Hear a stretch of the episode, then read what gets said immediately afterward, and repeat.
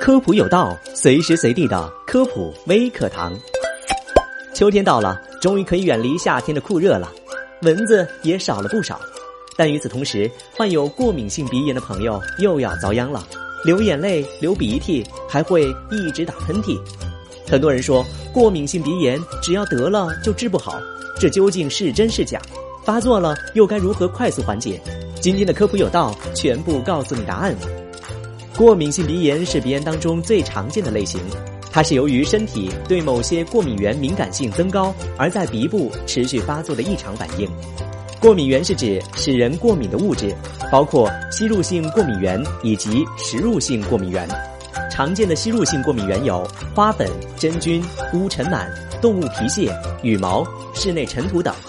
常见的食用性过敏原有牛奶、蛋类、鱼虾、肉类、水果。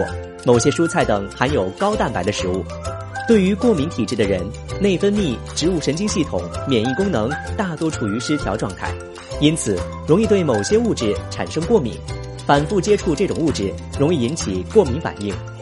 当过敏物质首次进入过敏者机体时，机体释放少量的组织胺；再次进入机体时，机体会大量释放组织胺，引发一系列的过敏症状。因此，如果已经明确对某种物质过敏，应尽量避免接触。那么，为什么一到秋天，过敏性鼻炎容易发作呢？这是因为秋天很多植物都会开花，空气当中的花粉较多，对花粉过敏的患者就会中招。此外，春天也常伴有过敏性鼻炎的发作。那么，过敏性鼻炎能够根治吗？目前仍然无法根治，最有效的治疗方法就是远离过敏源。一定要记住去正规医院就诊，这才是正确的解决方法。以上就是本期科普有道的全部内容，感谢您的收听，我们下期节目再见。